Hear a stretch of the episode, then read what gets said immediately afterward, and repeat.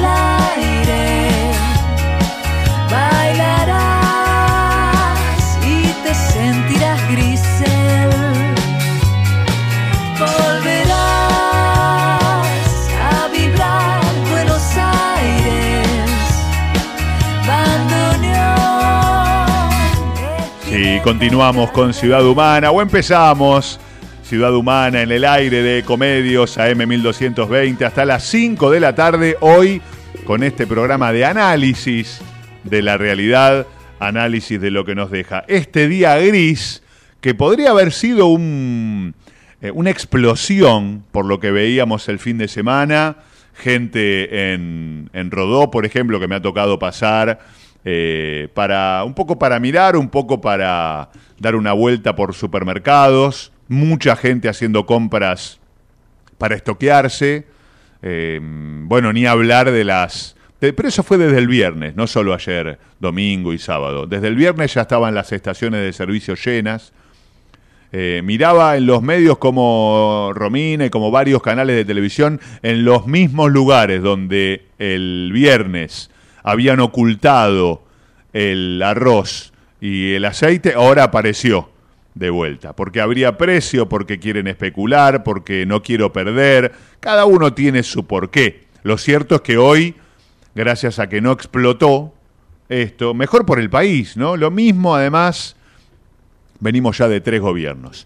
Lo mismo cuando asumió Macri, nosotros le decíamos lo mejor a Mauricio, a Macri, para que le vaya bien en el gobierno. Porque esas son las reglas de la, democ- de la democracia. Cuando ganás y sos gobierno, eh, las cosas tenés que hacerlas para que al país le vaya bien. Después fue Alberto, también dijimos que Alberto y Cristina queremos que les vaya bien, porque si le va bien a ellos, te va bien a vos. Y ahora con lo que viene, que para mí tiene que venir la paz, basta de guerra, basta de dinamitar todo por el aire, basta de grieta, por favor, que hasta la familia se está eh, discutiendo. Sí compromiso, sí jugársela desde tu lugar, con el otro, eh, para construir un futuro mejor, para sumar a nuestro país. Cuando te va bien, cuando salen tus candidatos elegidos, excelente. Cuando no, y salen otros, a apoyar por el país. Algo que aprendimos también hasta que llegó Trump del gobierno de Estados Unidos. Republicanos y demócratas se mataban en las elecciones. Ahora ganaba uno y primero es Estados Unidos. Después está abajo de Estados Unidos están los demócratas y los republicanos. Primero es Estados Unidos. Creo que habíamos aprendido algo de eso, pero ¿qué es lo que tendrían que proponer nuestros candidatos? Un poco lo dijo Milei ayer, todo lo que dije hasta ahora no es tanto lo que dije, eh, y, y Massa volviendo a decir esto de la unidad nacional, basta de grieta, basta de, eh, de pelearnos entre los argentinos y, analizar los discursos, ¿no? analizar los discursos de los medios también. Decía, eh, una cosa es informar y otra cosa es instalar un tema o instalar un candidato. obviamente la información es lo que uno aprende en periodismo, dar la noticia Ahora, atrás de la noticia viene tu opinión. Respetable, pero es tu opinión. Hoy está todo tan mezclado que hasta dónde es noticia y hasta dónde es opinión. ¿Qué pasó con los radicales? Ahora mi ley está diciendo y adjudicando traición a los radicales. Eh, mirábamos la portada de los medios, miro, miro la portada de comedios.com. Eh, tras su triunfo, Massa dijo que la grieta se murió y que empiece una nueva etapa. Eh, para informarnos eh, de lo que está pasando, si querés saber, vas a ecomedios.com y, y, lo vas a leer. En actualidad, por ejemplo, Bullrich agradeció a sus votantes y dice que no se rendirá en su lucha contra el populismo. Me hubiera gustado que salude al vencedor, ya que ella no pasó a la próxima instancia, y no usé la palabra perdió, ella, porque hubo 23% de la gente que la apoyó y la acompaña, constantemente, eh, pero felicitar al otro, ¿no? Si saliste tercero, hubo dos que salieron segundos. Y, ¿Y por qué no felicitarlos? Si hicieron una mejor performance que vos. Bueno, eso habla de saber ganar y de saber perder. Muchas veces se lo digo a los hinchas de boca, esto que no se enoje nadie, por favor. Hay que saber ganar y el hincha de boca cuando pierde no sé si sabe perder. En la política pasa lo mismo. Hay que saber ganar cuando tu candidato resulta el primero muchos en esta democracia. Me gustaría ver qué pasa con Scioli, con Scioli, qué pasa con Massa, sí, salió Scioli, qué pasa con, por perdedores lo dije, eh, y qué pasa con Milei cuando pierdan el balotaje. ¿Aceptarán que su fuerza, o van a decir que hubo fraude in eternum, cascarrabia, como Bolsonaro, por ejemplo, que nunca saludó por el bien del país, porque lo que hay atrás es el presidente, es la figura del presidente. Hoy en Alberto Fernández, degradado. Antes en Mauricio Macri, degradado. Antes en Cristina Fernández, degradado. Antes Néstor Kirchner, degradado. Hoy todos los presidentes tenemos muchas críticas para hacer. No, no hay nadie, lo decía Pablo Gago, me nos faltan estadistas que, lo, que cambien Argentina. Eh, bien, eh, muchas, mucha información, la verdad que en ecomedios.com, ¿sí? Para Aníbal Fernández, el radicalismo está mucho más cerca de, las ideas de Massa que las de Milei. Miriam Breckman mm, dijo que Massa no puede ser igual a Milei y aseguró que comienza una nueva etapa, dan libertad de acción, un poquitito igual que lo que planteaba eh, Schiaretti, ¿no? Este, esta libertad de acción. Eh, euforia hubo hoy en el Ministerio de Economía tras el triunfo en las elecciones generales. En noviembre, cueste lo que cueste, le gritaban a Sergio Massa, candidato ministro de Economía, superministro de Economía. Eh, fue el más votado, obviamente, fue recibido por los militantes de los gremios. Otro actor que no lo nombré con Pablo Gago, sí ayer a la noche en la transmisión, y agradecemos a las autoridades de la radio por ese voto de confianza en, eh, la gran este, edición que hizo ayer, eh, junto con Raúl, Nico, Pablo, Carlos Clerici, Latana, Sara, eh, un, gran equipo, todos los que salieron, Laura, Luz, mm, bueno, todos los que salieron por teléfono, los mobileros, el equipo técnico, ¿sí? con, con Matías, eh, también, y, obviamente con Nati, que dejó todo en la cancha, ¿eh? este, como siempre, ¿no? Bueno, pues no podemos hacer las cosas a medias, Nati, nosotros. Lo hacemos, muy bien o no lo o no lo hacemos, ¿no? Como lo hacemos muy mal, o no lo hacemos. Bueno, y por otro lado, por el lado de la oposición, por ese gran porcentaje que no votó por... por eh, leo el contado con liqui a 9.34 y el dólar libre o el dólar blue a 1.100 y digo, podría estar en 4.000, ¿no? Digo, hoy, con otros candidatos sobre la mesa. O no, pero bueno, es mi, mi, mi opinión. El día después de mi ley, reuniones con los íntimos para evaluar la estrategia de acercamiento a Macri. Decimos que si Macri se acerca a mi ley, hay una ruptura en Juntos por el Cambio, ¿no? Quedan por un lado el PRO y por otro lado el radicalismo. No lo veo, no la veo a Elisa Carrió de la coalición cívica abrazándose con las ideas de la libertad, ¿no? Con esto de vender tu órgano, ¿sí? Con esto de llevar el arma al colegio para si tu profesor de matemática te puso un 2, bueno, saco el arma y poneme un 10, ¿no? Eh, exagerando un poco las ideas de la libertad, pero no muy lejos de lo que esté pasando. O un colegio privado con subvención del 100% del Estado, ¿qué va a pasar? Me gustaría ver si esas preguntas las puede contestar tanto Sergio Massa como Javier Milei, ¿no? ¿Qué va a pasar con la subvención al transporte? Hubo una campaña, hablábamos de los, eh, de los gremios, ¿no? como, como lo planteaba ecomedios.com también. Cómo jugaron el último tiempo a favor de, Sergio Massa. Y cuando apoyás la tarjeta en el colectivo dice, te sale 55 pesos, pero sin el subsidio 700, ¿no?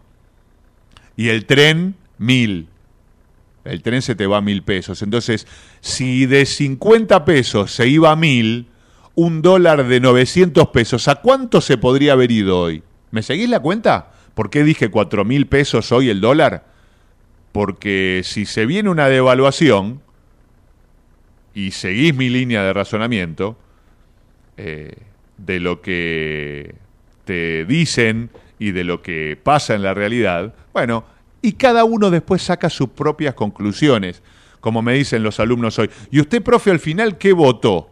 Eh, yo te muestro la realidad. Después vos pensá lo que quieras. Ahora, lo que no podemos es taparlo o instalar un tema que a la gente no le interesa. Y eso me llamó mucho la atención las últimas, los últimos números de las votaciones. Como los temas que, que instalaron los medios, que formaban parte de la realidad, no influyeron, como lo viene haciendo hace bastante tiempo, ¿no? que los medios no influyen en el voto de la gente, eh, pero sí en el miedo quizás sin esta campaña de miedo que hubo los últimos días, de todo, ¿eh? de Milei, de Bullrich, de Sergio Massa, de todos. Eh, y, y la verdad que queremos que vayamos por una tercera etapa, por la etapa de la paz. ¿Qué pasa con Juntos por el Cambio? Te decía, hoy Infobae está diciendo que quedó Juntos por el Cambio ante una virtual ruptura porque siguen diferenciados Macri y Morales, enfrentado también Cornejo abiertamente en la provincia de Mendoza. Eh, te decía qué pasa con eh, los peronistas. Un Ritondo, un Santilli, un Larreta se van a acercar a su socio Sergio Massa. Ese 23%, ¿es aritmético que pasa a Javier Milei? ¿O va a haber mucho porcentaje que va a pasar como Gerardo Morales lo es en Jujuy con su amigo Sergio Massa? Amigo, digo amigo personal, hace mucho que no hablan, eh, pero son socios con negocios y todo, ¿no? Eh, bueno, de eso se va a tratar también un poco el, programa de hoy. Vamos a estar analizando la educación en un ratito con María Eugenia Cosini. Y además, desde la música, Nati, tenemos tres temas pensados, porque hoy es el cumpleaños del, para mí, el más grande eh, de la historia argentina de música, junto con Gustavo Cerati, el Flaco Espineta, que es el señor Carlos Alberto García Moreno, eh, Charlie García. Eh, y entonces en nuestro programa queremos darle un, pequeño homenaje. Y empezamos ahora, Sida. No sé con qué me vas a sorprender, pero creo que será con Demoliendo Teles. Para, para quien quiera oír, que oiga. ¿no? Quien quiera oír que oiga. Escuchá, ponelo más alto el volumen y pensá nada más la letra de Charlie.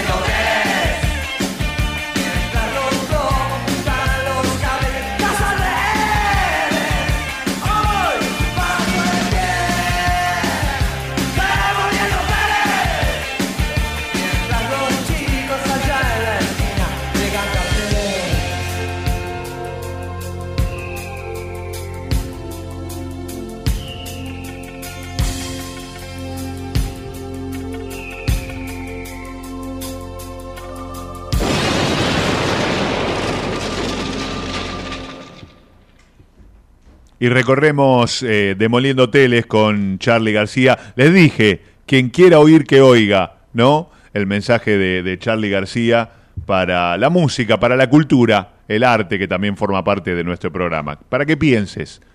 Eh, en algún momento diré lo que pienso, pero por ahora te doy claves para que vos saques tus propias conclusiones. Hablamos del liderazgo de Juntos por el Cambio, que va a estar en mano ahora de los gobernadores. ¿Quién dijo esto?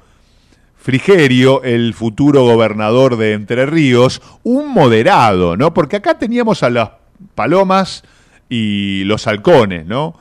Los halcones perdieron y las palomas perdieron, los dos eh, perdieron acá.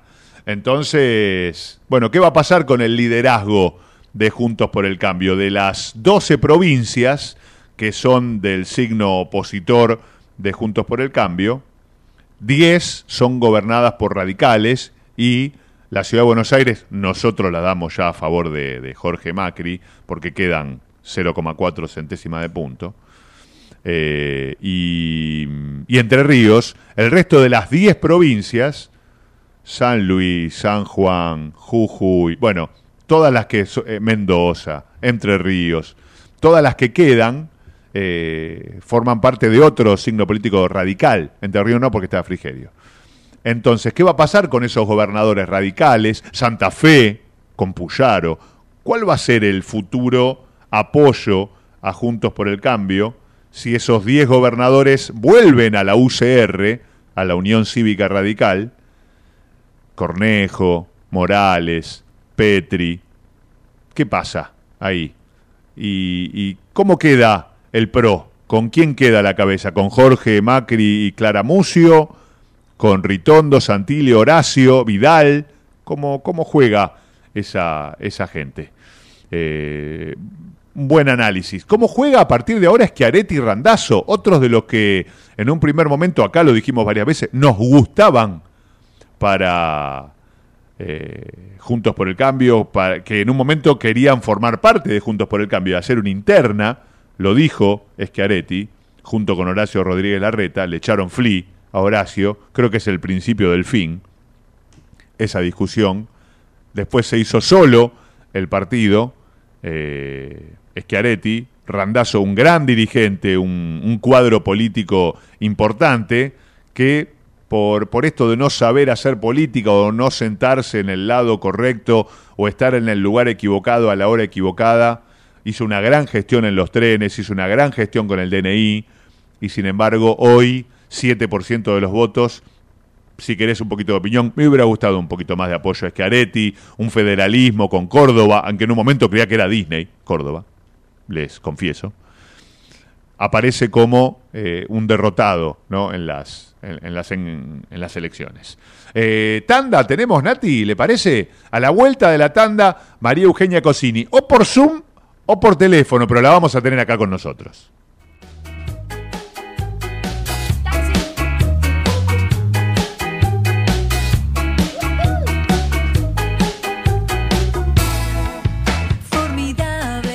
Ecomedios.com AM1220. Estamos con vos. Estamos en vos. American and Merit Hoteles. Primera cadena hotelera argentina. 3, 4 y 5 estrellas. Más de 20 destinos de Argentina y el Cono Sur Aprovecha el código promocional Puro Branding con el 10% de descuento para los hoteles Amerian Córdoba Park, Amerian Executive Córdoba, Amerian Buenos Aires Park, Merit San Telmo y Amerian Executive Mendoza Hotel hasta fin de año. No válido para fines de semana largos. Amerian and Merit Hoteles. Somos tu destino de crecimiento, con políticas activas para generar competitividad y desarrollo y la infraestructura que tu proyecto necesita. Entre Ríos, una provincia fuerte que está en marcha. Gobierno de Entre Ríos. Informate en ecomedios.com. Seguinos en TikTok, arroba ecomedios 1220. GLIA Educación y Negocios es una consultora liderada por un equipo transdisciplinario con experiencia en instituciones educativas y empresariales. Se especializa en asesoramiento y capacitación en temas como liderazgo, coaching, educación emocional, pensamiento visible e inteligencias múltiples. GLIA, conectar ideas, conectar acciones. Visita nuestra página web www.glia-delmediosí.com.ar Mejorar la conectividad y apoyar iniciativas innovadoras y ecológicas. Promover la movilidad sostenible. Ciudad Humana.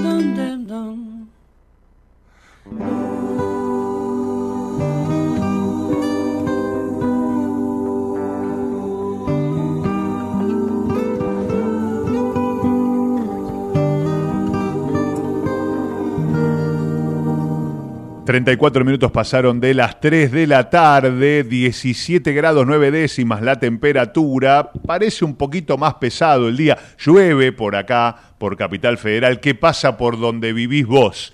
¿Cómo está el clima? Parece que le venía bien al campo también esta lluvia, ¿eh? o sea que eh, aplaudimos por eso. Y nosotros ya estamos comunicados con nuestra magíster, especialista en educación, María Eugenia Cosini. Bienvenida, Euge, ¿cómo estás? Adrián Filnich, buenas tardes.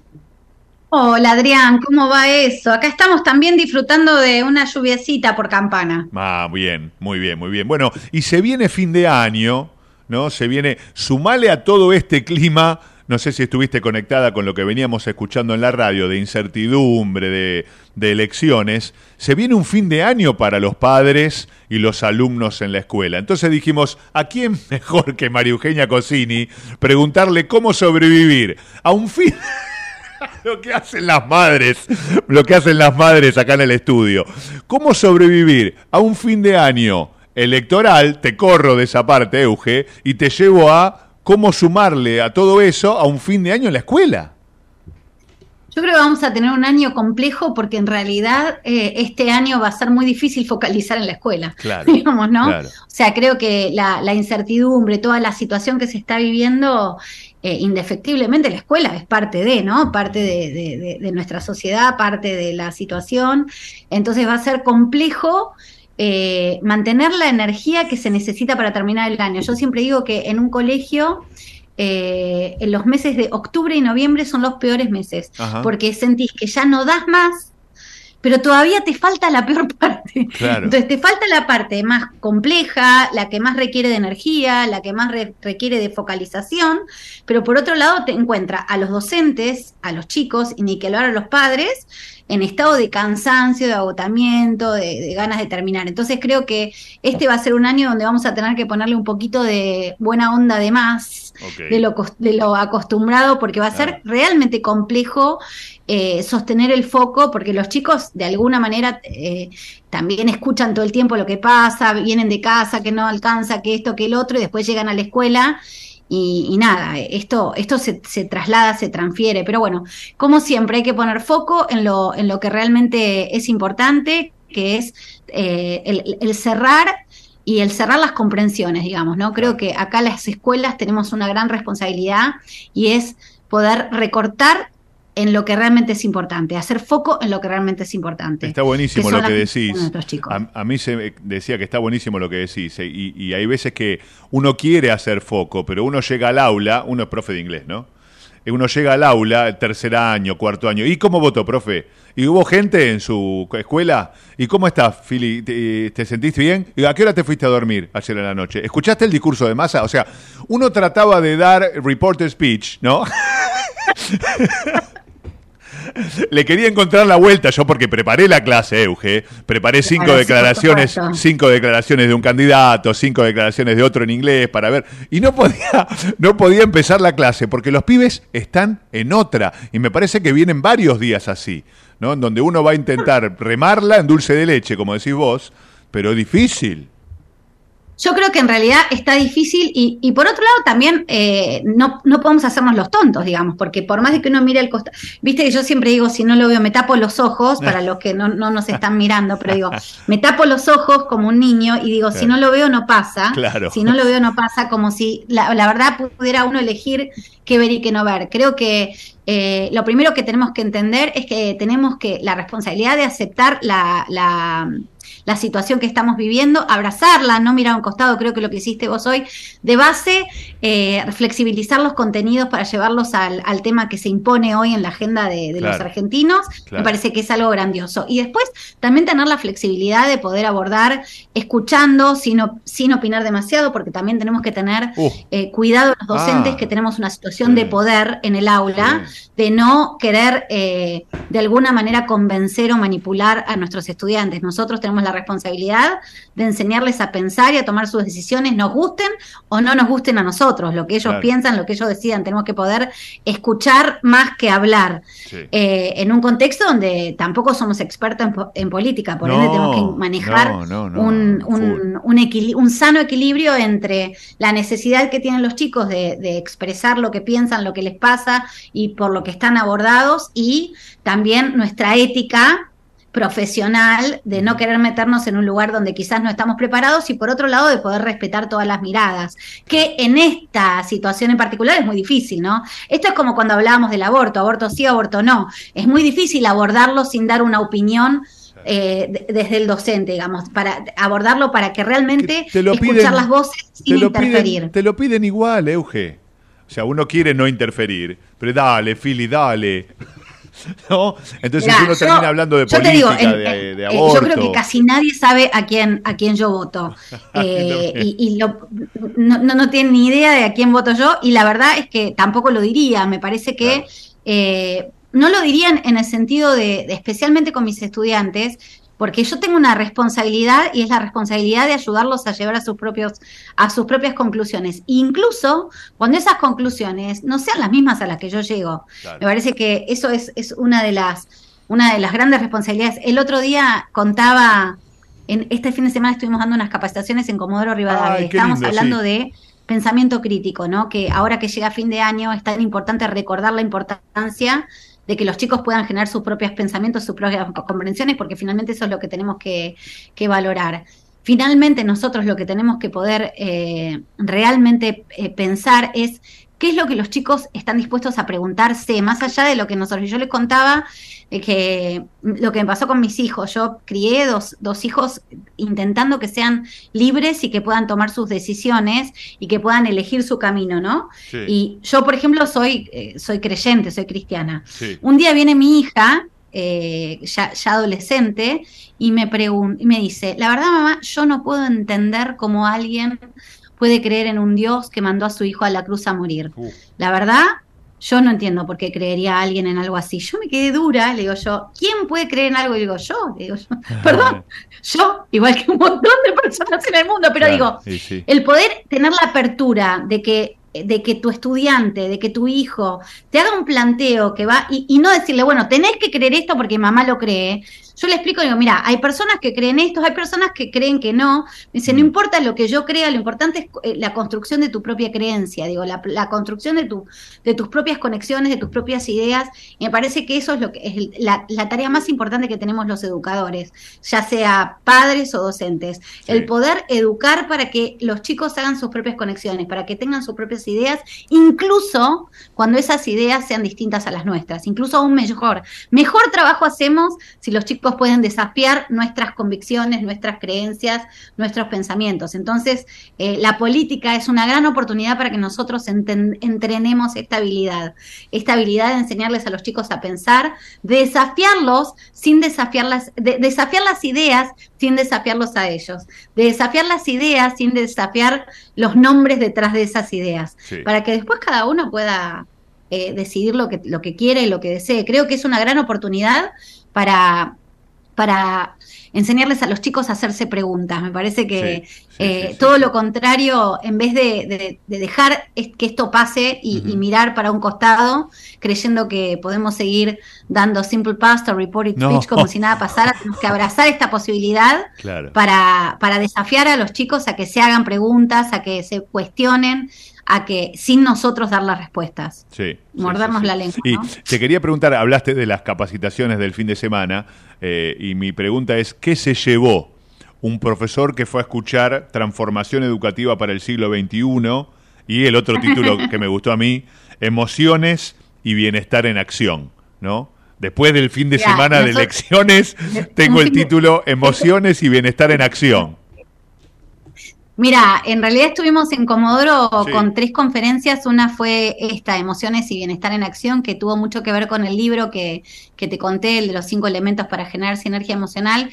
Creo que hicimos mucho foco en el bienestar de los docentes, porque muchas veces eh, tenemos, los docentes estamos como muy concentrados en generar bienestar para nuestros estudiantes. Claro, sí. Y nos ignoramos, somos indiferentes a nuestro propio bienestar y no nos damos cuenta de que si nosotros no estamos en estado de bienestar, eh, raramente podamos generar un, entorno de bienestar para nuestros estudiantes. Entonces, esto de mirar hacia adentro, ver cómo estamos, escuchar nuestro cuerpo, escuchar lo que nos pasa, eh, cuántas veces eh, estamos tan preocupados y ocupados por lo que le pasa a otros que no nos damos, ni se nos ocurre mirar que, eh, por qué nos doy la cabeza, ¿no? Como que nos tomamos un ibupirac y seguimos.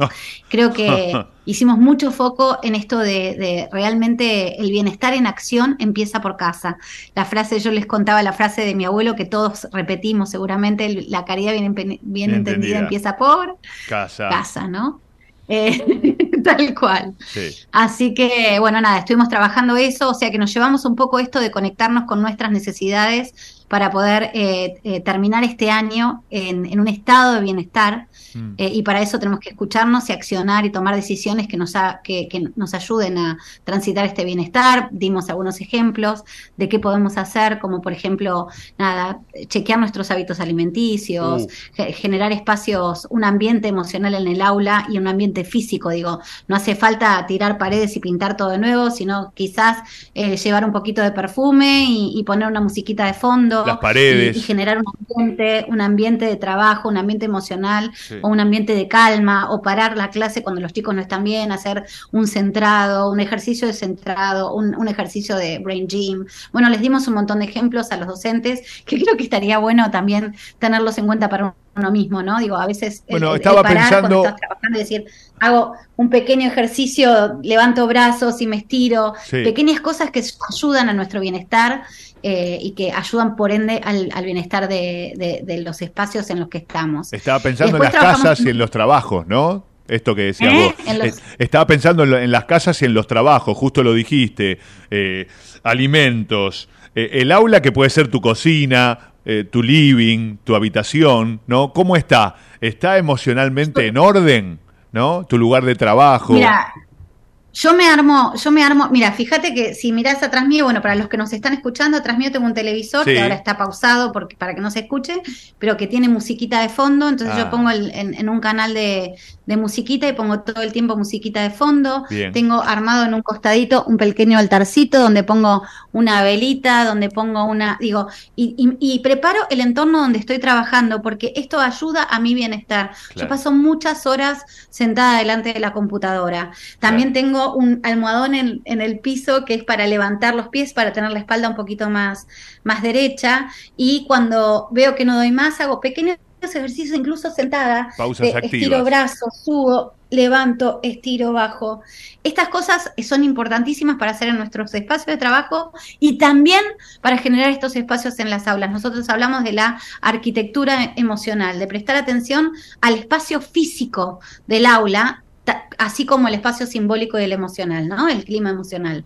no sabés lo que son, Carlos. De, estas cosas, sí. De paso le doy la bienvenida a Carlos Napoli, que ya llegó con nosotros. Carlos, qué lindo que llegaste. No sabés lo que son las charlas eh, y las conferencias de María Eugenia Cosini cuando te hace levantar a 900 personas para estirarse, para charlar, para ponerse a dialogar con el compañero, para gritar lo que te pasa, ¿no? Esta, esta arquitectura emocional. En 900, no sé cómo queda la gente cargada, después parece como que la escuchan con más atención.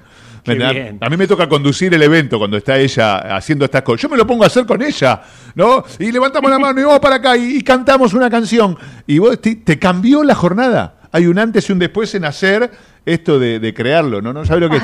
qué bueno, qué bueno, qué bueno influir así, qué bueno. Sí, sí, sí, sí, increíble, increíble, o sea que...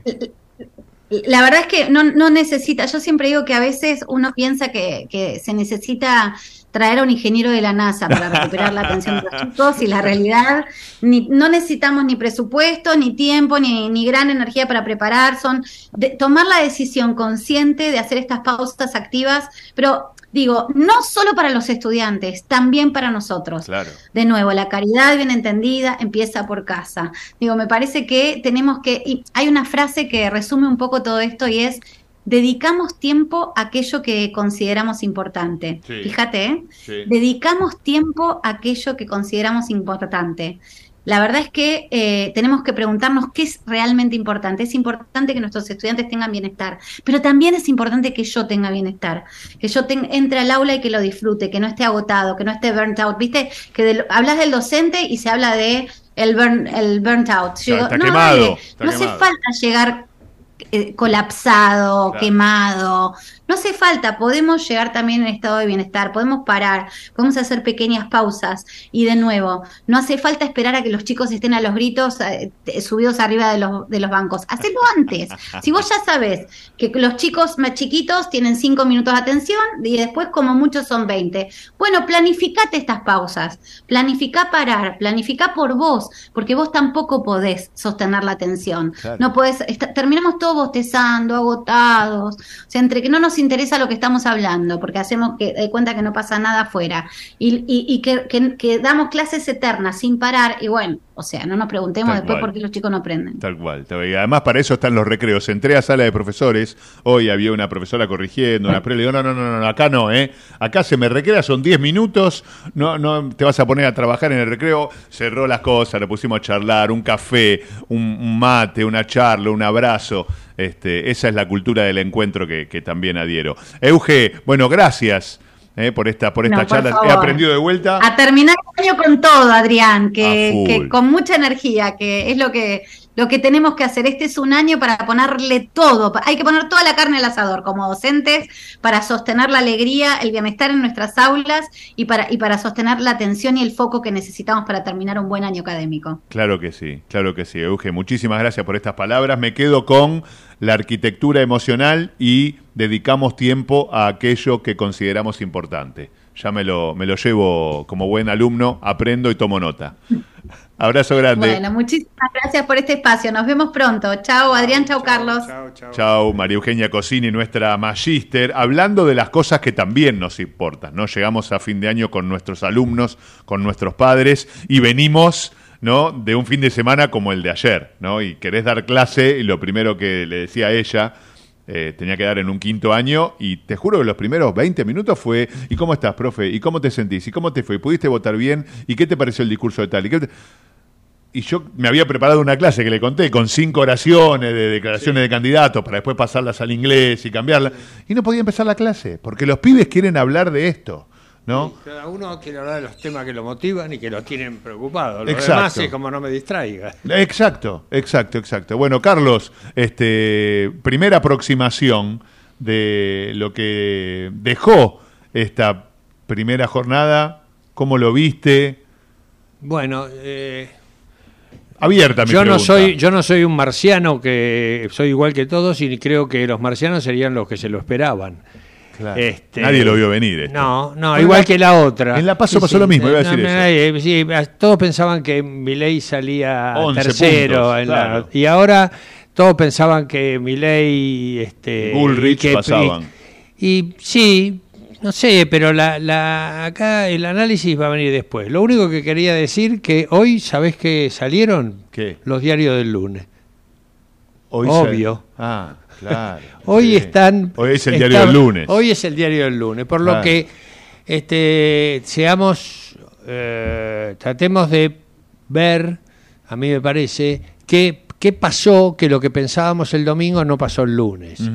y, no expliquemos como, como si estuviéramos el domingo con los datos del lunes, porque eso es... expliquémoslo con lo del domingo.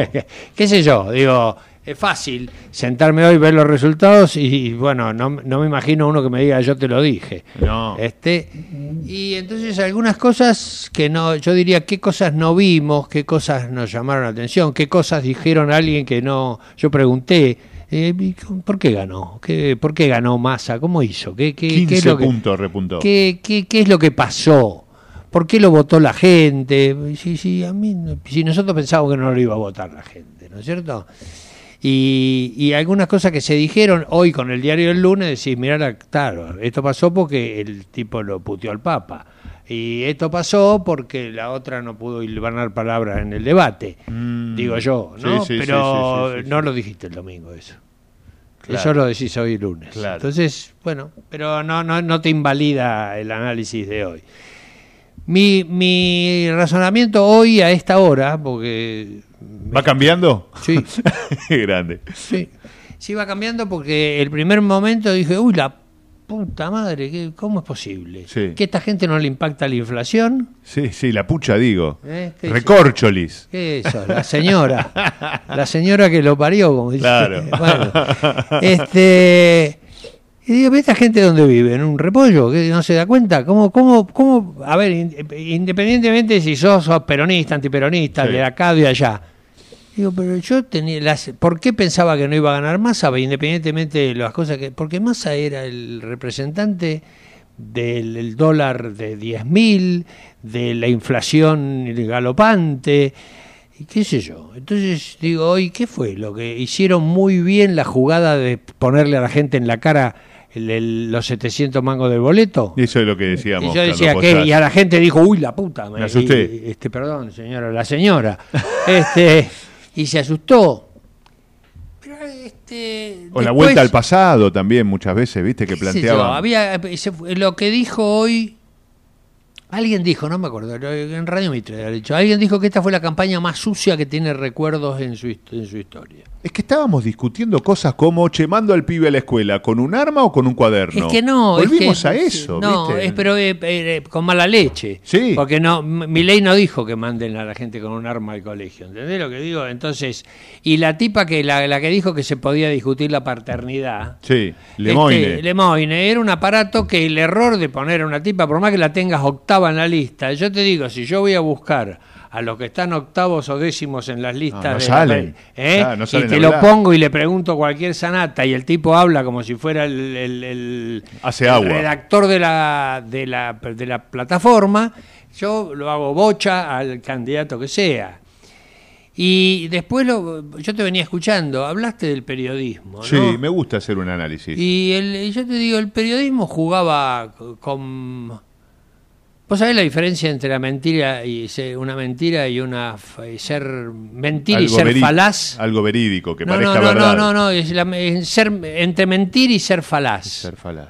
Entonces el que miente, yo yo este, me, tengo una información equivocada y la doy y yo estoy mintiendo, pero yo no soy falaz, yo estoy creyendo que digo la verdad. El tema es cuando yo miento sabiendo que miento. Que digo la verdad, sí. Sabiendo que no digo la verdad. Que no digo la verdad, ahí va. Entonces, yo escucho tipos, no voy a mm. nombrar, pero este tipo está mintiendo. Así me esté favoreciendo a mí. No, así no. Claro. Así no quiero que me apoyes, porque estás mintiendo.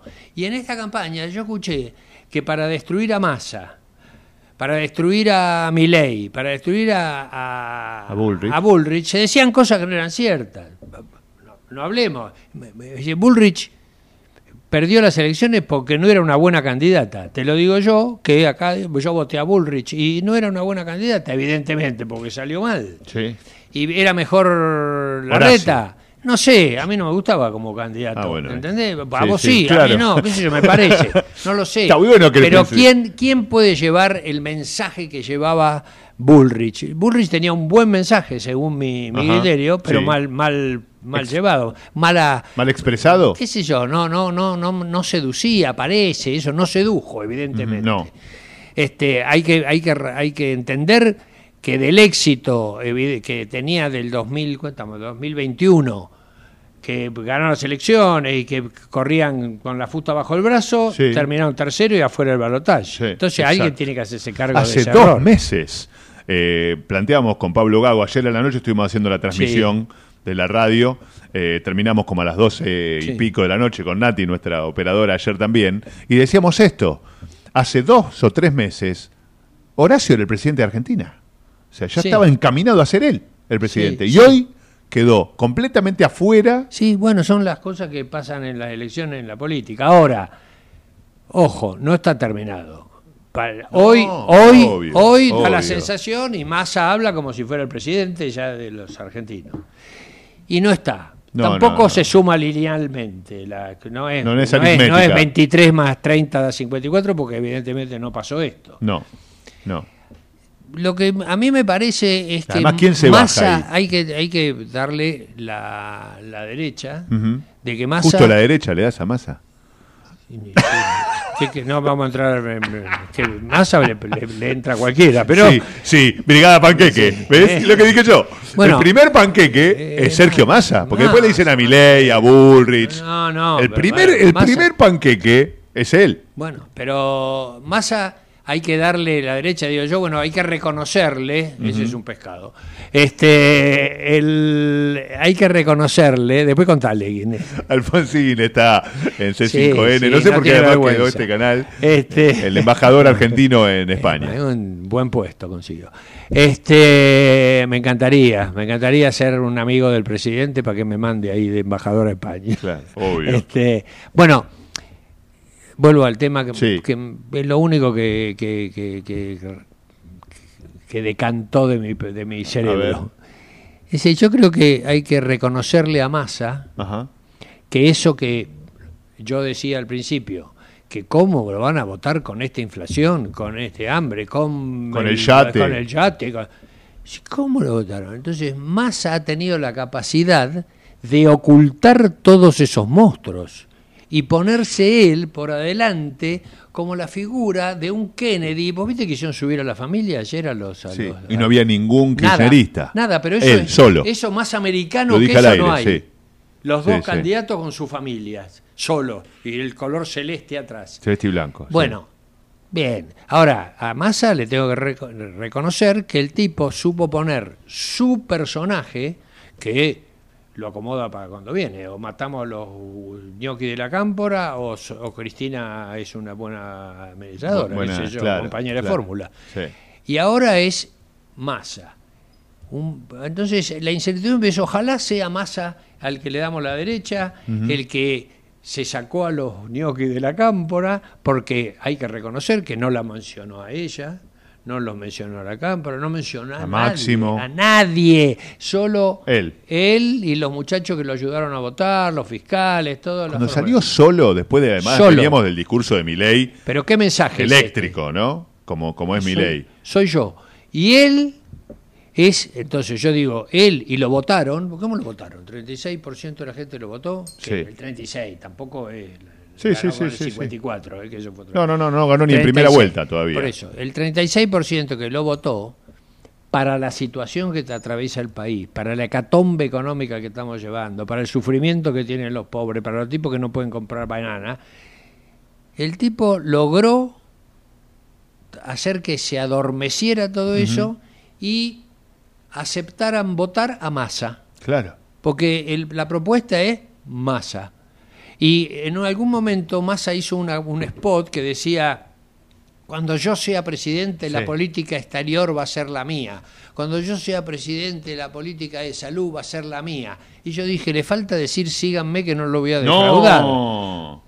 No, no, no, no, no, por favor, eso no, no, porque, estaba así diciendo yo, confía en mí. Pero bueno.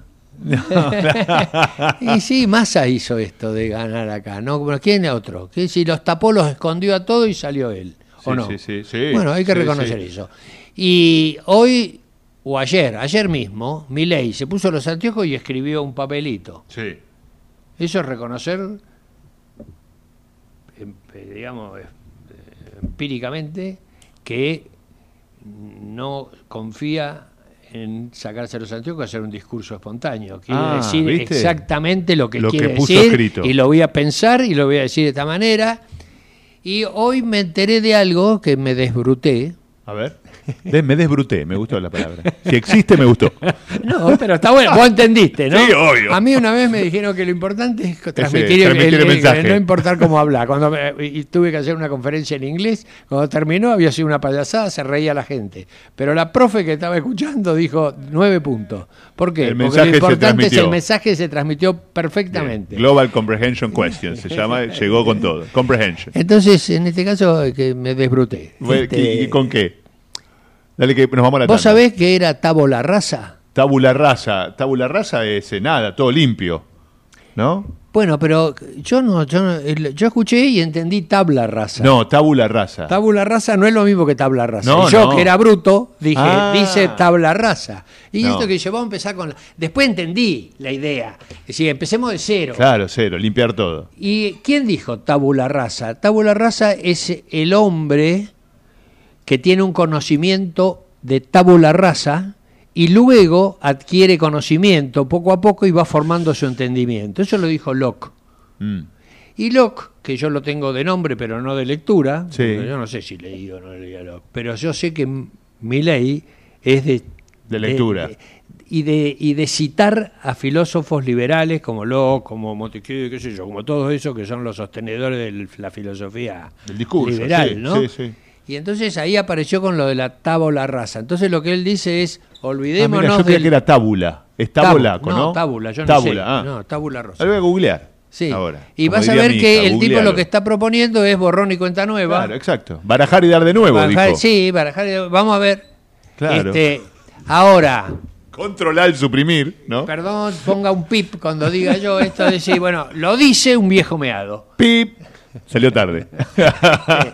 Que dice, bueno, Dos- está, bien, dos- basta, está dos- bien. Dos preguntas tengo para vos después de la tanda. La primera, quiero que analicemos esto de traccionar los votos, que para el lado del kirchnerismo con Grabois y Massa aparentemente sirvió, y para el lado de Horacio con Patricia, quiero escuchar tu, tu análisis.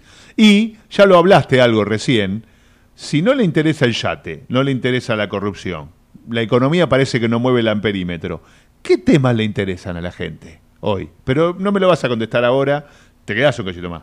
Sí. Un cachito más se queda y charla con nosotros Carlos Nápoli analizando junto a ustedes lo que nos interesa, que es lo que pasó ayer a la noche.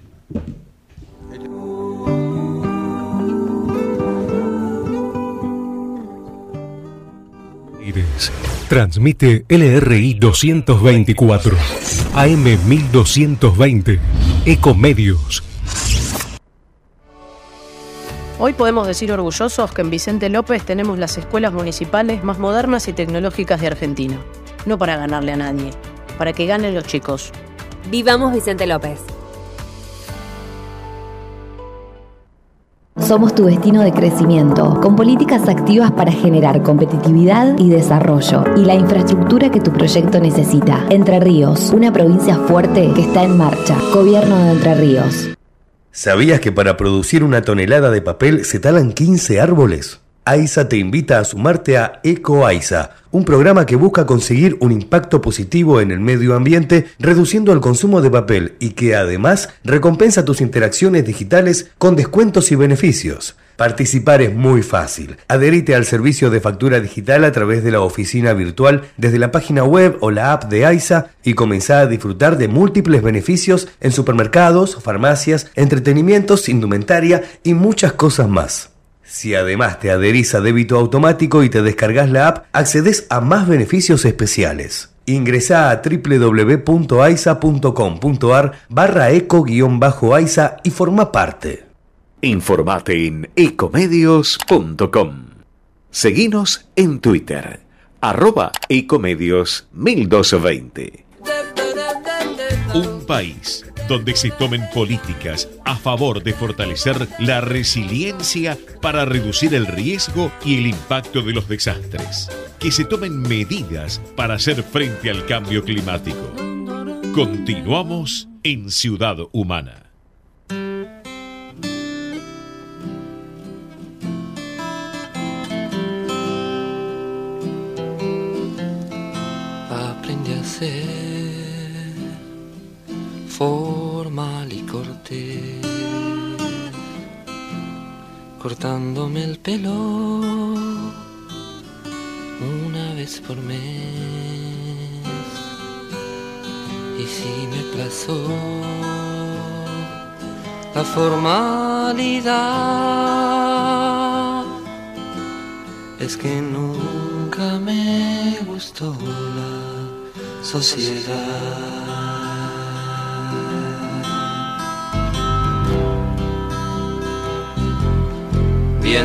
Sur o lluvia de abril.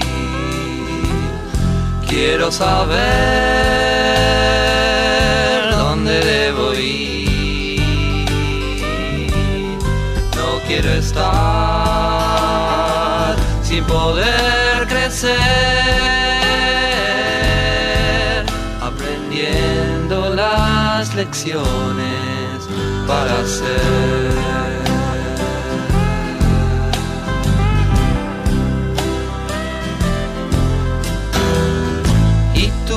Tuve muchos maestros de que aprender. Solo conocían su ciencia y el deber. Nadie se animó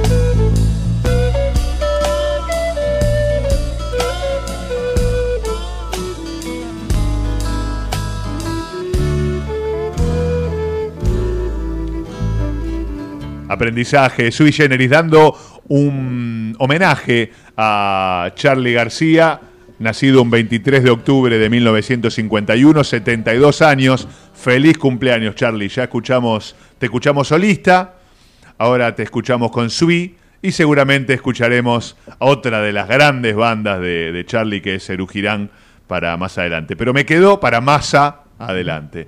Pero me quedó eh, picando esto de la atracción de votos porque me sumo a esto de sumar 15 puntos de Sergio, ¿no? Tenía el porcentaje de él más los 5 y pico de Grabois.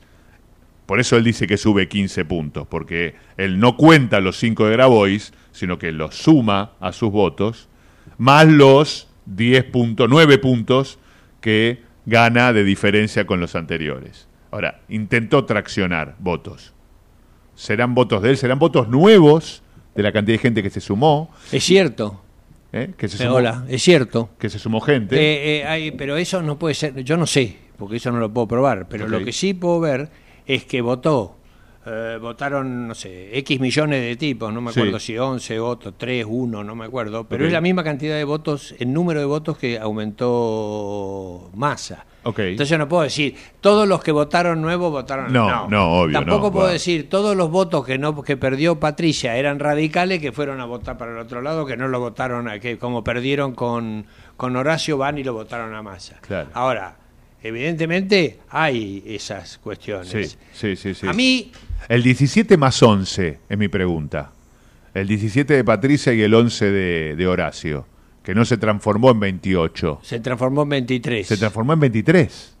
y bueno, ¿y dónde fueron? ¿A dónde? Qué, qué pasó con esa atracción que uno decía, bueno, tendría que ser, acá sí tendría que ser más lineal. Bueno. Somos todos juntos por el cambio. Ese es el análisis peronismo-antiperonismo. Entonces, vos decís, el que votó acá no puede ir a votar a Massa porque es antiperonista, entonces no vota ahí.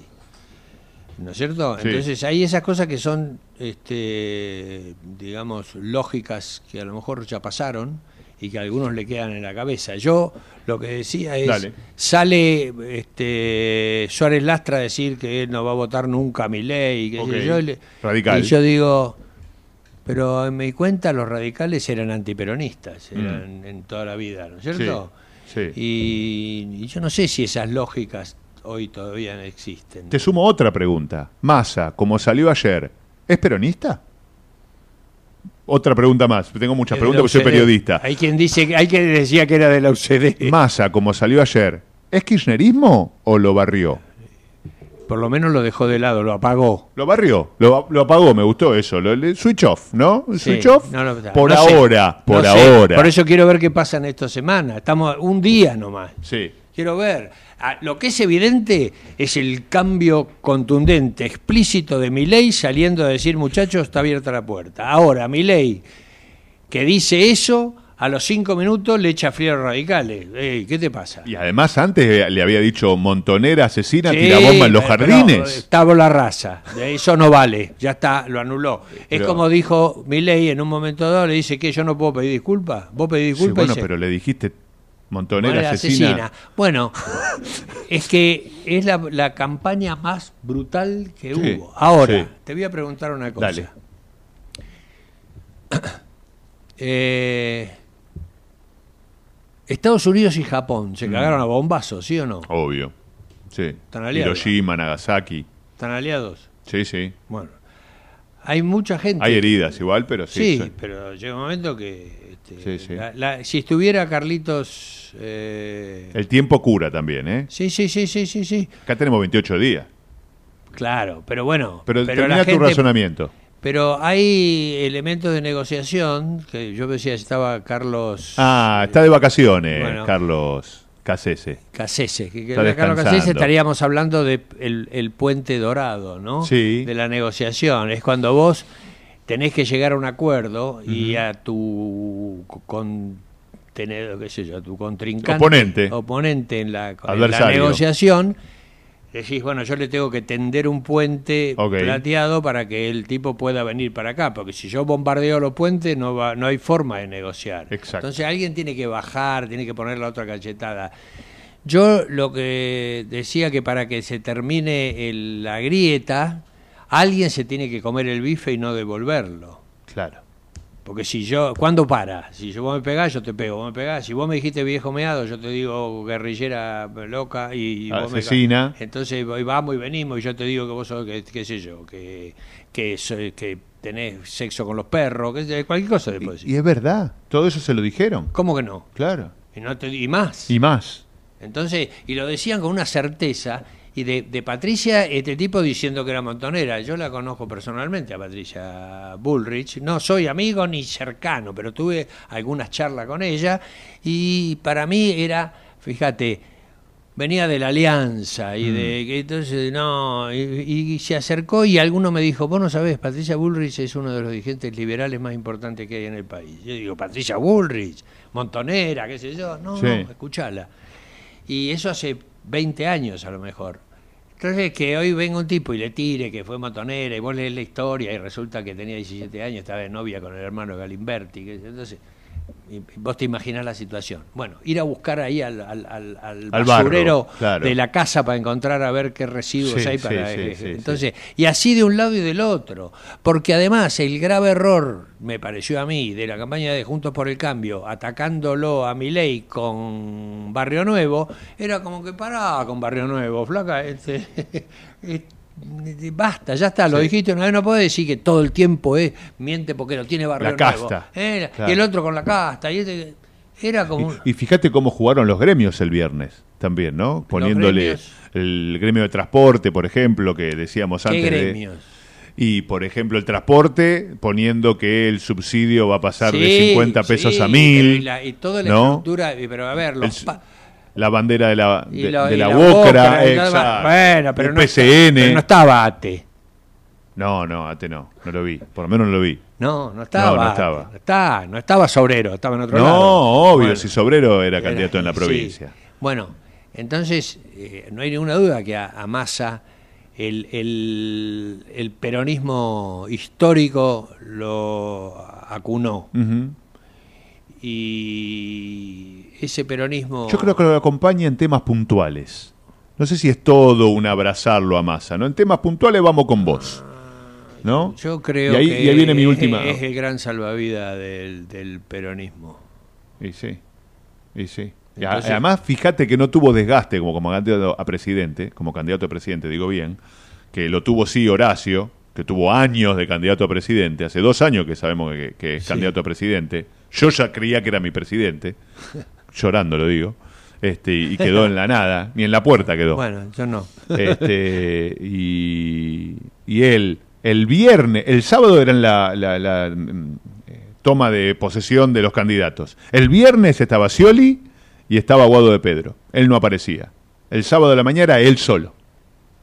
Entonces, eh, Sergio Massa en el peronismo, Sí. vos acordate que tenía... eh, eh, y había uno Ah. más, y había un gobernador más, Mansur. Mansur, sí, sí, Mansur. sí. La Guado- fórmula. Guado de Pedro, Daniel Scioli, listo, vamos a tres fórmulas para Sí. las paso.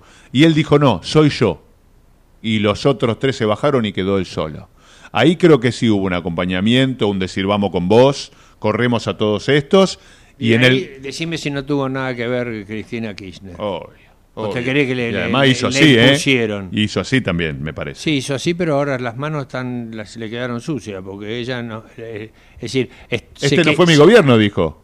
Claro, y este no fue tu triunfo, te diría yo. Ah, bueno, hay que ver quién se sube al triunfo de más ahora, ¿eh? Hay que ver Sí, quién se a sube. ver, si no era tu gobierno, tampoco tu triunfo. No, exacto. Pero Sí. además, él, eh, eh, ver, Massa la dejó ahí, no la nombró. De, de costado. No, la nom- Sí. no apareció, no, No, está. ¿Dónde? no está. Mirá, mirá, mirá los títulos, a ver dónde aparece. ¿Quién busca? El la gobierno quemó las naves después del resultado de las PASO. Y pero tiene muchas naves todavía, ¿eh? Para quemar. Le viene de acuerdo con el FMI, vino platita de China. El Sí. plan platita 2. Viene ahora. vamos a pagar esas El- cosas. ¿Sabés que era tendencia ayer? a- Sí, Las vamos a pagar esas ¿Sabés que cosas. era tendencia ayer a la noche en Twitter? Cuenta DNI. La cantidad de plata que está bajando el Banco Provincia. Eh, cuenta DNI es una cuenta que tenés este, en el Banco Provincia para gastar plata en, en todo. Este, era tendencia ayer, claro, porque estaba lleno la provincia de Buenos Aires de cuenta DNI. 90 mil pesos per cápita. Me dijeron que llegaron a la matanza. Viene un Pero tercer bueno. bono, ahora ya hubo dos, 60 mil pesos. Viene un ter yo no cobré ninguno. Vamos a ver un te- ¿Vos cobraste, Nati? Nada, acá no cobramos nada, no hay nada. Javi, ¿cobraste bono vos? ¿De los de masa cobraste alguno? Tampoco. Ta- Acá vamos 4 a 0, no cobró nadie. Este, tendríamos que ubicar a alguno que haya cobrado. Y mi- frase esa. el gobierno se acaba de dar cuenta de que pueden ser ellos los que hereden sus problemas. Y son sus propios problemas. Claro. Exacto. Esto, esto que Sí. parecía que eran bombas de tiempo para que se la exploten a otros. Todo explota ahora. El, el plan de los alimentos, el, el cuidar, eh, cuidar, precios cuidados. Todo explota ahora. El acuerdo de precios termina ahora. Los salarios termina ahora. Petróleo termina ahora. Obras sociales termina ahora. ¿Sigo? O sea, todo. Pero la economía parece que no importa. Bueno, y ahí viene mi última pregunta. ¿Qué temas, me tengo que poner los anteojos porque lo anoté, qué temas le interesan a la gente, Carlos? Y me vas a preguntar algo que es lo que yo hace desde anoche que estoy preguntando y no entiendo. Es decir, ¿te acordás la frase es la economía idiota? Exacto, es la economía. Yo, le diría, no fue la economía idiota. no fue la economía acá. Evidentemente no fue la economía. Evidentemente. Y no hay otra, no ganó una guerra. Vos decís, a ver, ¿qué, qué es lo que.? Yo por eso te digo, porque a lo mejor hubiera algo, si está la economía para el demonio, pero el mm. tipo acaba de venir de ganar la guerra la pandemia pasó, todo lo que, que la sequía, todo eso que, que hablaba Alberto Fernández, nadie puede decir que, la gente le aceptó a masa esto que se que sacó la papa al fuego. La papa caliente, que le dijo Cristina. El, único elogio que le escuché a Cristina, ¿no? Agarró la papa caliente. Que agarró la, y él dijo, saqué la papa del fuego. Exacto. Y, Estamos con la papa, chicos. Y, ¿cómo se llama? Este la candidata, la candidata Patricia. Patricia les dijo que sacó la papa del fuego y no se hizo puré. Sí, sí, se puré, sí, bueno. Pero nada, por, eso te digo, hubo jugueteadas de, de campaña que si los tipos son inteligentes pueden manejar. Inflación, ya me dijiste que no le importa a la gente, 200% de inflación, no, la economía la sacamos. Seguridad, apareció en la campaña, fíjate que estuvo antes de las PASO, hubo ese episodio en la NUS de la chica que mataron y un poco los golpeó a todos los candidatos. Duró muy poco. ¿Chocolate? Chocolate, eh, volvemos a... Ahí salpica para mí a muchos partidos políticos, ¿eh? Por eso no explota el tema chocolate. Porque no es solo a, PJ o Termino, ah. Insaurralde. Eh, pero ya dijimos que política de, economía no, no, no, no, De corrupción, Insaurralde o Termín. Eh, ¿Qué pasó en Chaco? Con, la votación después de esta... del eh, descuartizamiento. Eh, no, me dan las palabras para decir lo que le hicieron a esa piba. ¿Y qué pasa con los votantes que después dicen, bueno, dale, que gane igual Sergio? Repuntó, creo que 15 puntos. sí, sí, sí. En Chaco, los votos de Sergio Massa, lo tengo en una pestaña, perdón. Eh, ¿Cuánto repuntó en Chaco? 7,5% repuntó de la elección paso ahora eh, Sergio Massa en Chaco. Por eso, es, incomprensible eso. Yo no, no, no lo sé. No lo sé. Lo que sí, ¿dónde vivís? Villurquiza, eh, de soltero, Dios mío, caballito. Dije, dije Villurquiza como de soltero. Sí, porteño. Bueno. ¿Sabe cuánto sacó Patricia Bullrich en Buenos Aires? 41%. Entonces, este, ¿y quién salió segundo en Buenos Aires? Eh, Milei, ¿no fue? ¿Y tercero Massa? Sí. ¿Esa, es ah, la, ¿Esa es la sensación que tenemos nosotros? Era la sensación. Y porque vivimos acá. Claro. ¿No estamos viendo el panorama federal, decís, Carlos? No estoy viendo y no estoy viendo cómo es el conurbano, donde la gente puede votar el 60% a, a masa o, en los lugares pobres, qué sé yo. A lo, yo estoy pensando. Yo tenía ¿eh? esa, te dije al aire que creía que era Milei Bullrich el balotaje porque vivo en este microclima. Microclima también, que lo hablé recién con, con, acá con gente de la radio, microclima que lo instalan los medios nacionales acá. Lo instalan y nosotros lo consumimos. Un poco de las dos cosas. Si vos vivís en Comodoro Rivadavia y querés ir a Bariloche, ¿cómo es el, vuelo? Claro, tenés que venir para acá, para Capital, y volver a, Bariloche. Si vos tenés misiones y querés ir a Córdoba o a Mendoza. No, olvídate. En micro tenés que ir. Sí. En avión tenés que venir a Capital Federal y volver. Es cierto que Buenos ah. Aires este, se chupa todo. Hubo una ruta nada más que era de parques nacionales, que era Iguazú, Calafate, Bariloche, Buenos Aires, que me parece que era así medio redonda. Con los vuelos esos, este, los. Claro, Dios está en todas partes, pero atiende capital. Sí, sí, sí, por eso y los medios que nosotros consumimos son de acá. Pero me gustó este análisis que acabas de hacer medio al pasar, que me parece que no es medio al pasar para nada, che, estamos consumiendo algo acá en Capital Federal y no estamos viendo del todo lo que está pasando en el resto del país. Pero yo, nadie se imaginaba, es decir, en mi ambiente Este, era como que todo el mundo votaba a Patricia Bullrich. Entonces había dos que votaban a Massa, apareció uno que iba a votar a Schiaretti. Eh, Mucha gente estaba diciendo yo no lo voto a mi ley, ¿eh? También. Eso lo escuché claramente. Me estaba apareciendo al final. Yo no lo en la escuela. Cualquier cosa, pero a mi ley no lo voto. En, los mismos alumnos que parecía que iba a ser eh, la juventud iba a votar en masa a mi ley, mis mismos alumnos decían, yo ahora no lo voy a votar. Ah, escuchá esto, ¿eh? Este, además, los pibes que están en quinto año fueron mis alumnos desde primer año. Entonces son como... Es que todos decíamos, vamos a votar a mi ley. Tenés que votar a Patricia, qué sé yo, si quería hacer oposición. No es con mi ley. Este, y ley estuvo medio como que arrancó con el, la, la ¿cómo es? el serrucho y la, y la casta y toda esa historia que era lo que atraía. Sí, y, después empezó a aflojar eso. Y ahora más. y empezó con la locura. Mm. Entonces ahí se le deschispoteó un poco, me ahora, parece. Se puede cambiar, usó. Se puede cambiar juntos. Sí se puede, de Mauricio cambio. Sí, cambiamos, cambiar juntos. Esa era la frase de ayer a la noche que me la anoté. Sí, eso eh, Estoy dispuesto a barajar y dar de nuevo para derrotar al kirchnerismo. Se puede cambiar. Se puede cambiar juntos. Se puede cambiar juntos. Entonces ese es el, mensaje. estamos este, ahora con los, eh, estamos envueltos en diarios del lunes. Pero me, este, quedo con ese análisis el lunes que viene, que hay un evento este, este de orden internacional, por ahí paso por la radio. Y, charlamos a ver qué pasó en la primera semana. Ok, obvio. Pero voy a estar muy corto de tiempo. Ok. Porque a mi mamá se le ocurre cumplir 105 años. ¡Ay, por favor! Y lo bien que está. yo tengo... Decí que mandó votar a a Patricia, así que está medio mal de información política. y mi papá 82, y está... Fue y votó. Sí, sí, sí, está, está chocho. Este, y, igual salió segundo, me parece, el que votó, pero no importa, es otras este, no, mira, 82 años y salió segundo. Dice, este... Qué bien. Si no, si escucha y me mata.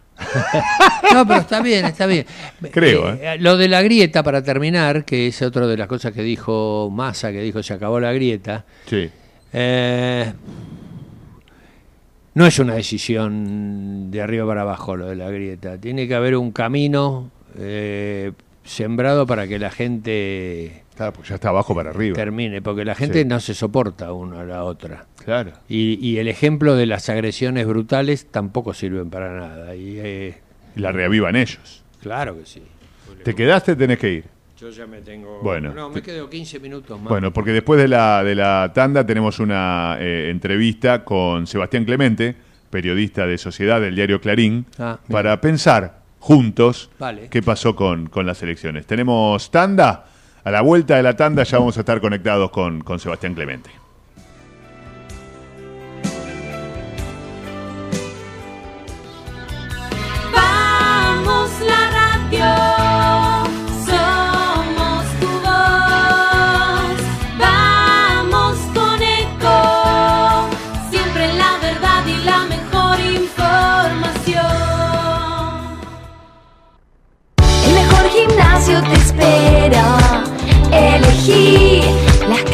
Que quieras. En un vamos a cuidarte. En un venimos a encontrarte. ¿Sabías que un rico y auténtico sabor de un gran espresso ya no se encuentra solo en las cafeterías gourmet? Y además, con la línea de cafeteras Oster, la preparación de tus bebidas favoritas con café son tan ilimitadas como tu imaginación. Conoce todas las cafeteras disponibles para vos en www.osterargentina.com. Informate en ecomedios.com. Seguinos en Facebook, Ecomedios Live. Mejorar la conectividad y apoyar iniciativas innovadoras y ecológicas. Promover la movilidad sostenible. Ciudad Humana.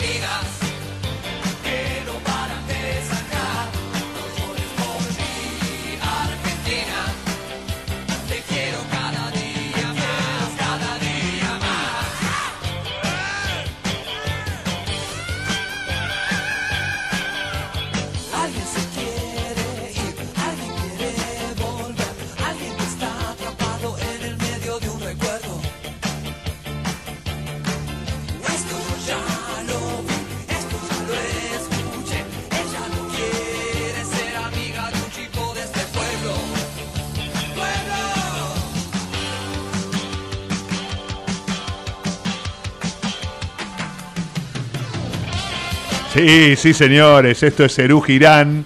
Para los que mm, están escuchando el programa desde las 3 de la tarde, dijimos que le estamos haciendo un homenaje a Charlie García en su cumpleaños, con un poquito de él como solista, como sui generis, eh, ahora también como Cerú Girán.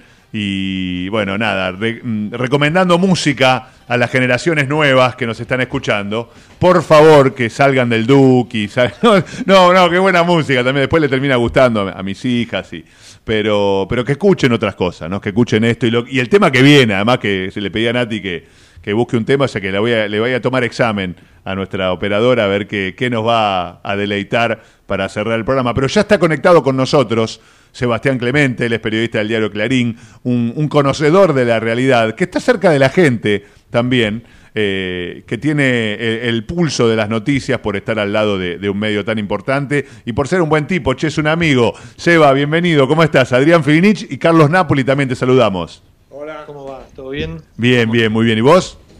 Bien, todo bien. Bueno, a ver si nos ayudás a, a analizar lo que pasó ayer por la noche. Empezamos por la ciudad, si querés, y proyectar lo que va a venir. Eh, recién decía Carlos Napoli que Sergio Massa le puede llegar a pedir a Santoro que se baje de, de la paso. No sé, no sé cómo lo ves vos. Ese es uno de los análisis que se hacen y una de las versiones que, que están circulando. Por ahora, desde el espacio de Santoro, lo que dicen es que van a esperar el resultado del escrutinio definitivo, o sea, del conteo final, que se inicia el miércoles. Las urnas de la ciudad van a la legislatura porteña, ahí se va a hacer el conteo definitivo y dice que van a esperar a que se realice el conteo definitivo para pronunciarse. Bien. Desde el espacio de Juntos por el Cambio, de Jorge Macri, hay un tuit de Facundo del Gaiso, que es el primer candidato a legislador, legislador, sí. por la Ciudad de Buenos Aires, ya es legislador eh, del Gaiso, en el que dice que con los resultados que se conocieron ayer, sería coherente que Santoro se baje, que no compita, eh, eso ahorraría también dinero. Mm. Digamos, cita el ejemplo de la contienda entre Aníbal Ibarra y Domingo Cavallo, Sí. cuando Ibarra quedó cerca del 50% ese que se necesita para ganar en primera vuelta en la ciudad, y Cavallo se terminó bajando después de alguna, de alguna discrepancia, de alguna discusión. Bueno, por ahora el escenario está dado en esos términos. Bien. Jorge Macri quedó a, me- a menos de 0,50 de, de obtener la mitad más uno de los votos que lo consagrarían jefe de gobierno en primera vuelta, pero eh, todavía el espacio de Santoro dicen que van a esperar el escrutinio definitivo para ver si se bajan. Ahí viste que eh, funcionó el voto en blanco, el voto en blanco en la ciudad llegó al 10%, superó el 10%, sí. algo totalmente inusual. Eh, en la en la paso había sido dos y pico por ciento el voto Sí. blanco en la categoría de jefe de gobierno. Bueno, parece que esta vez desde ambas fuerzas, por lo menos la fuerza mayoritaria, dicen que hubo algo de desinformación y gente que se olvidó de votar. Se olvidó de votar. Eh, yo no creo que haya sido un voto en blanco, digamos, con una manifestación positiva. Agarró una boleta y se fue. Eso, se olvidó. Yo estuve atento en, y pregunté eh, a, digamos, a mi círculo y demás, eh, todo el tiempo si cuando fueron a votar las autoridades de la mesa les recordaban que tenían que poner las dos boletas. Y algunos me dijeron que no, y entonces yo decía, si no le recuerdan a la gente, va a haber, bueno, mucha gente que... Voto en blanco. Sí, que no, que se, se olvida. Pero... Es lo que pasó y ese, el análisis que hacen por ahí de Junto por el Cambio es que con algo más de esos votos, por ahí hubieran alcanzado llegado, 50 más uno desde, desde Unión por la Patria no tienen mucho análisis, pero los dos coinciden en que pasó esto. Y yo hice lo mismo que vos. Eh, pregunté en mi mesa puntual, en el Parque Chacabuco, la presidenta de mesa se ocupaba de decir, miren que hay dos boletas, una para presidente y otra para jefe de gobierno, va todo al mismo sobre, toda la misma urna. En Caballito no, ¿eh? En Caballito no decían eso, en la mesa de mi esposa y en la mía. A mí me lo dijeron. Nadie, nadie. ¿Y cómo ves, eh, siguiendo con la ciudad, Sebastián, cómo ves eh, la combinación Lustó-Jorge Macri de cara a lo que viene si hay balotaje en la ciudad y de cara a lo nacional? Ya te voy cambiando, te voy rumbeando para ese lado. Yo hasta ahora lo que ha manifestado Lustó es que bueno que, sigue dentro del espacio, el espacio de lo que es Junto por el Cambio, quedaría con 30 legisladores o 29, depende, están ahí peleando un voto, eh, con lo cual ahora tiene 32 y con eso tiene una mayoría, una mayoría simple, un quórum propio en la legislatura. Perdería esa condición si queda con 30 o con 29. Eh, por ahora el espacio, hay que ver qué pasa a nivel nacional, lo que decís vos, ¿no? La proyección, si hay una fractura a nivel nacional. Mucho se especuló con qué pasaba conjunto por el cambio después de esta elección, en la que eh, inevitablemente le fue mal, ¿no? Le fue mal en la primera vuelta, y que fue, bueno, quedaron afuera, perdón, le fue mal en la paso y, el espacio quedó afuera del balotaje, eh, según los resultados de ayer. Al balotaje va a ir Javier Milei, cuando, bueno, hay una pérdida de millones de votos, ¿no? con respecto a lo que fue la primera vuelta. Todos tenemos esa sensación de que en el 2019 lo de Macri fue en segunda vuelta, ¿no? Sí. Pero no, fue en primera. No, fue en primera vuelta. Hizo, la Paso hizo como de primera vuelta y la primera vuelta hizo como de segunda, pero fue primera vuelta, y hay una pérdida de entre 5 y 6 millones de votos, ¿no? Ah. De una elección a otra. Ah. Eh, lo cual es, este, es un montón. Eh, Jorge, eh, Mauricio Macri, perdón, había llegado en la primera vuelta a casi 40 puntos porcentuales, ¿no? Eso le daba, le dio una presencia importante en, en, la Cámara de Diputados, en la Cámara de Senadores. Bueno, ahora el número de Patricia Bullrich es notablemente más bajo. Eh, y entonces, eh, bueno, eso abre un espacio y un escenario que es incierto todavía con respecto a qué va a pasar con, el espacio conjuntos con por el cambio como espacio político, ¿no? Eso, eso te, llevo a preguntar. eso podría repercutir. ¿Cómo ves, cómo ves los acercamientos? De, la montonera asesina que tira bombas en los jardines con este el, negacionista y, pro dictadura de viste que se dicen de todo entre ellos como como, como Javier Milei.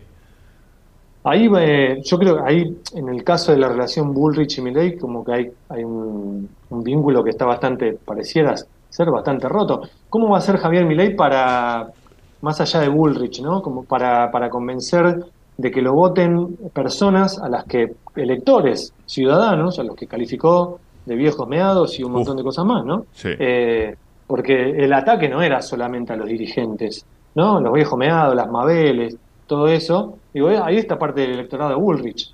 ¿Cómo se va a comportar ese electorado? Bueno, es, es una incógnita. Algunas, eh, algunas hipótesis se animan a, a decir que hay un tercio que va a ir a parar a Sergio Massa eh, y el resto podría ir al, voto de Javier Milei. Creo que es una incógnita. A nivel de dirigentes, bueno, Mauricio Macri ya se manifestó varias veces al respecto. Mauricio Macri tuvo que salir a aclarar más de una vez que su candidata era Patricia Bullrich. Eso habla bastante ¿no? de lo que puede venir. Y hay que ver, insisto, si hay algún tipo de ruptura, si se produce en este periodo que faltan para la segunda vuelta o si se produce después Digo, me parece, antes se hablaban de halcones y palomas, ¿no? Los halcones son eh, la parte más dura de Juntos por el Cambio. Puede ser el espacio que se vuelque o que deja algún tipo de alianza con Javier Milei.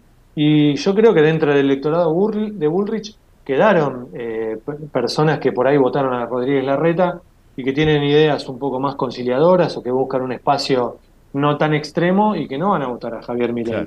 Entonces, digo, ahí también puede cosechar algo Sergio Massa de cara al balotaje.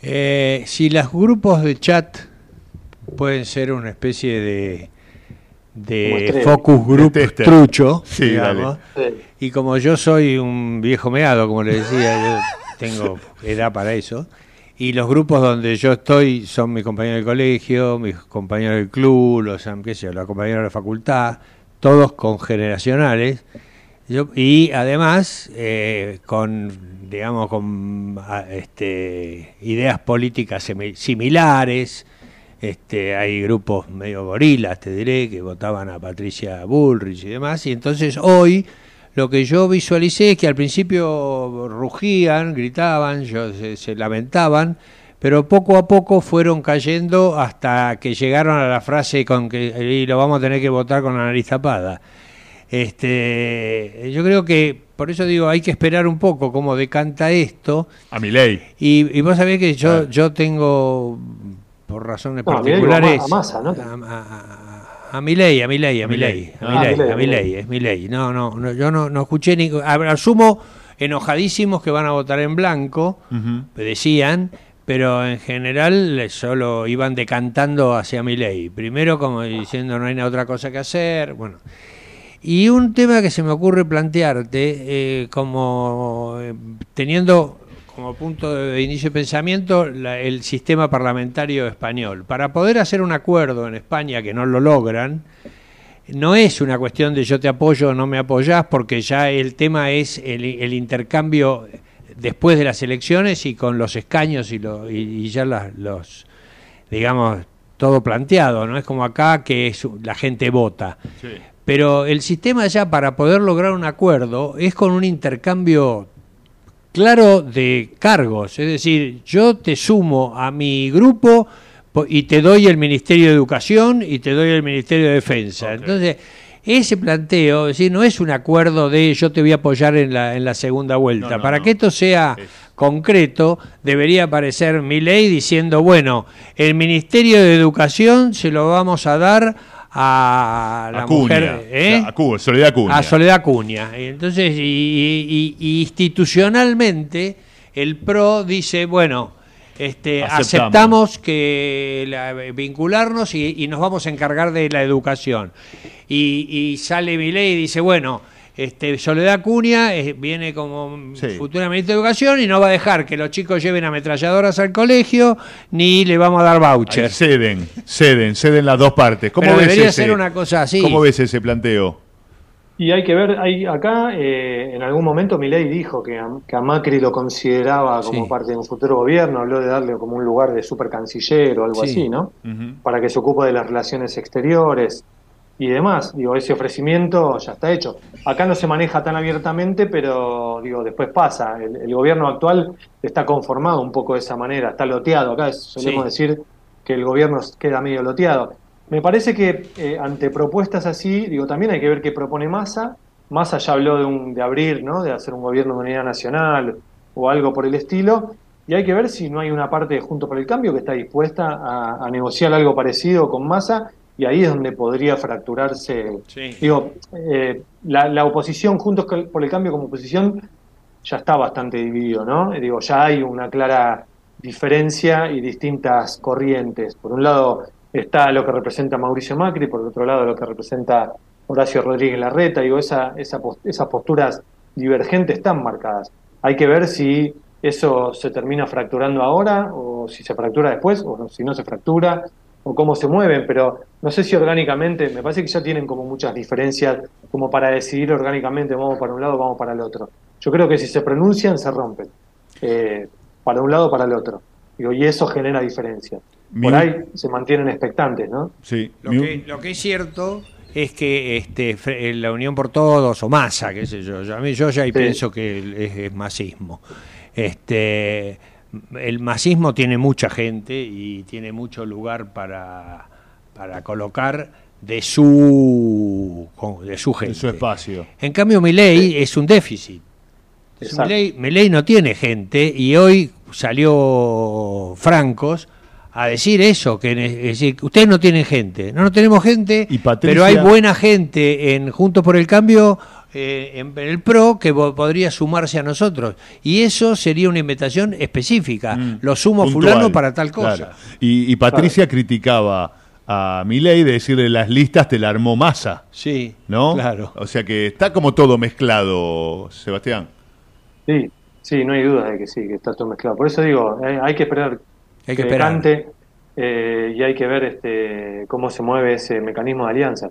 Yo creo que digamos, Junto por el Cambio está en una encrucijada y depende para el lado que vaya, se puede romper eh, como alianza no, no, no, no se descarta esa, con, con un escenario diferente al que finalmente sucedió ayer, digamos, con la expectativa de que fuera Milei el ganador ayer e incluso pensando en que Milei pueda ser presidente, eh, si vos hablabas con distintos referentes de Junto por el Cambio, lo que planteaban era esto, que bueno, que ante un eventual gobierno de Milei había una parte que podía volcarse a, participar de ese gobierno de alguna forma y otra parte que, no está dispuesta, digamos que ya expresó cuál es su postura respecto de eso, y en ese espacio está Rodríguez Larreta, por ejemplo, me parece, y parte del equipo que acompañó a Rodríguez Larreta, que podrían iniciar, y no nos olvidemos que Junto por el Cambio va a quedar en una situación, por ejemplo, va, va a tener al menos 10 provincias en las que hay gobernadores que son de PRO, y gobierno, gobernadores que son radicales. Y, me parece que ahí hay también como una división, ¿no? Los radicales no sé hasta qué punto están dispuestos a ceder o a negociar alguna posición con respecto a Javier Milei. Entonces, digo, de ahí se va a mover y en el Congreso pasa algo parecido. Y digo, hoy, hoy por hoy, digo, Javier Milei está consiguiendo acrecentar su, su espacio de poder en el Congreso Nacional. No así en cuanto a gobernadores. o referentes en las provincias. un bloque de 35 no es poco pavo. ¿eh? No, no, obvio, obvio. Por eso también estaba en, jaque la provincia de Buenos Aires, que quedó segundo eh, el candidato de Juntos por el Cambio y tercero Píparo, porque el senador va ahí. En dos para el para Kisilov, uno para Juntos por el Cambio, en ese punto. Mi última pregunta, Sebas, sabemos que ya te tenés que ir a, a seguir escribiendo al diario, pero te iba a preguntar en qué puntos basás este crecimiento de las PASO de, Sergio Massa a la primera vuelta? ¿Qué, ¿Qué puntos fueron los que lo llevaron a salir primero con 36 puntos? Me parece que la provincia de Buenos Aires explica bastante, ¿no? Como siempre, medio un clásico. Digo, ahí todo parece indicar que se movió el aparato en los municipios como no se había movido en las PASO, que hubo como un laburo de base, eh, que es el laburo tradicional. Digo, ah, se ha ganado, ganaron en municipios, en los municipios clave que hacen la diferencia y la elección, una buena elección en la provincia de Buenos Aires, Kisilov creció un montón y de la mano de Kisilov también creció el voto hacia Sergio Massa, me parece. Me parece que también funcionó de parte de Sergio Massa esa campaña medio del miedo, ¿no? Los carteles la semana pasada en los medios de transporte, eso de decir, digo, por ahí mucho mucho elector un poco confundido, no tan decidido, dijo... Ya está. Eh, bueno, y sí, todo bien, con Milei expresa un enojo. Milei casi no creció con respecto a lo que había pasado en La Paso. Eh, sí creció Sergio Massa y me parece que un poco ese miedo a, bueno, ¿y qué pasa si gana Milei? Se va, se rompe todo, explota todo, eh, este discurso, digamos, extremo y quizá, digamos, pese a la inflación, pese a la corrupción, pese a, al kirchnerismo, pese a la vinculación que tiene Massa con el kirchnerismo, eh, puede haber gente que haya pensado en decir, bueno, eh, más vale malo conocido que bueno por conocer, será algo así. Y el juego de los y el juego de los sindicatos y los gremios también, ¿no? Te sumo te sumo la rebaja del IVA, la rebaja de el, subir el, subir el precio, exacto, subir el piso de ganancias eh, y, y, cómo jugaron la última semana, la última semana. Eh, por eso quiero ver los 28 días que restan, los gremios, ¿no? UPCN, UOCRA, ¿eh? este, que, empezaron a jugar fuerte ahí. Bueno, todo ese aparato histórico del peronismo, el sindicalismo incluido, este, no es menor. Y cuando se pone a trabajar eh, puede, puede torcer. Y acá, digo, la, oposición que todos pensamos hace un año y medio que iba a ser este, la que iba a vencer al kirchnerismo en las elecciones, eh, se fue diluyendo, se desgastó en una pelea interna que lo único que le hizo fue restarle votos mm. y bueno, llegaron al, resultado de ayer este, afuera de la paso, de la, perdón, del balotaje, ¿no? de la segunda vuelta. Entonces, digo, me parece que todo, toda esa conjunción hizo crecer a, a Sergio Massa, un candidato que es ministro de Economía, de una economía que está destruida, ¿no? por favor, por favor. El mejor, no hay mejor broche de lo que acaba de decir. Pero creo que la frase más vale más lo conocido de lo que pasó.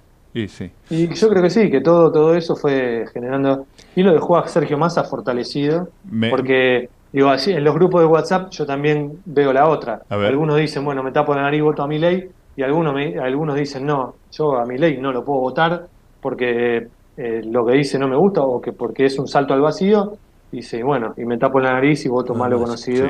que es, en este caso es Sergio Massa. Además me quedé con la imagen de la persona arriba del tren, viendo el cartel, levantando los hombros, que fue la imagen que nos hizo traer Sebastián acá, diciendo, y bueno, no me queda otra, ¿no? Voy con la nariz y con el broche fue una jugada, Fue una jugada, una especie de, eh, de ataúd de Herminio invertido, al revés. Invertido. Que le generó este, votos. puede ser, pero evidentemente funcionó. ¿eh? Incluso hasta basado en, números falaces, porque el cálculo, hablando con las cámaras de colectivero, por ejemplo, el cálculo no te daba 700 pesos el boleto de colectivo, da menos. Pero no importa. hay un cálculo científico. Pero no importa. Si vas a mentir. Miento con gal, ¿cómo es que decías? sí, una mentira o una falacia. Una mentira o una falacia, ¿no? Una falacia. Miento sabiendo que miento. Miento sabiendo que miento. Sebastián, bueno, muchísimo. Es así. Queda casi un mes. Este, Vamos a ver. Eh, un poquito menos de un mes y, ahí tendremos finalmente, después de este largo proceso electoral, eh, un presidente. Vamos a ver. Eh, muchas gracias por este contacto eh, con, el programa.